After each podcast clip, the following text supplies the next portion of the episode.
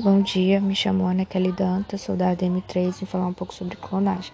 O termo clone foi criado em 1903 pelo britânico Weber, Webert Weber, enquanto pesquisava plantas no Departamento de Agricultura nos Estados Unidos. Segundo ele, o termo vem da palavra grega clon, que significa broto vegetal.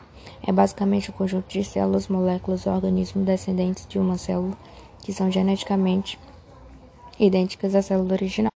A primeira experiência com clonagem de animais ocorreu no ano de 1996, na Escócia, no Instituto de Embriologia Roslin. De início, no processo de clonagem da ovelha, eles isolaram uma célula mamária congelada de uma ovelha da raça Finn, de 6 anos de idade, e colocaram num, numa cultura com baixa concentração de nutrientes. Com isso, a célula entrou em estado de latência, parando de crescer. Em paralelo, foi retirado o óvulo não fertilizado de uma outra ovelha, da raça Scott, de cor escura. Deste óvulo não fertilizado foi retirado o núcleo, transformando em um óvulo não fertilizado e sem núcleo.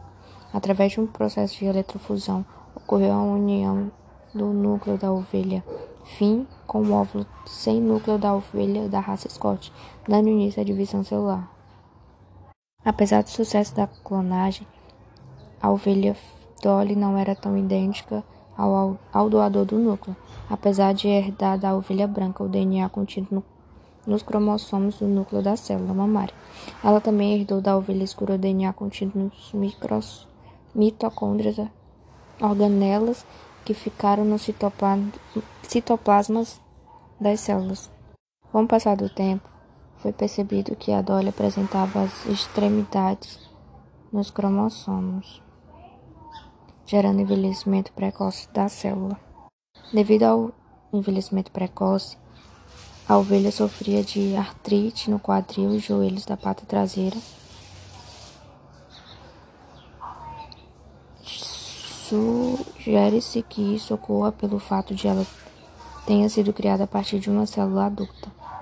Dolly foi sacrificada aos seis anos de idade, depois de uma vida marcada de envelhecimento precoce e doenças.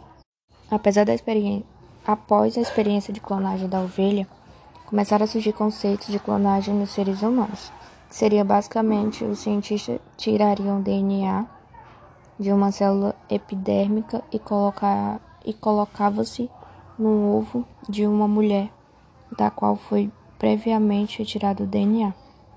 Uma faísca de eletricidade iria dividir o ovo e após alguns dias teria um embrião geneticamente igual a si. A ficção da produção de clones humanos não é, não é a prioridade.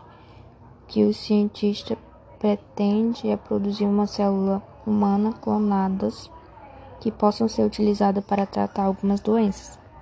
Os médicos consideram os riscos da clonagem humana muito elevados.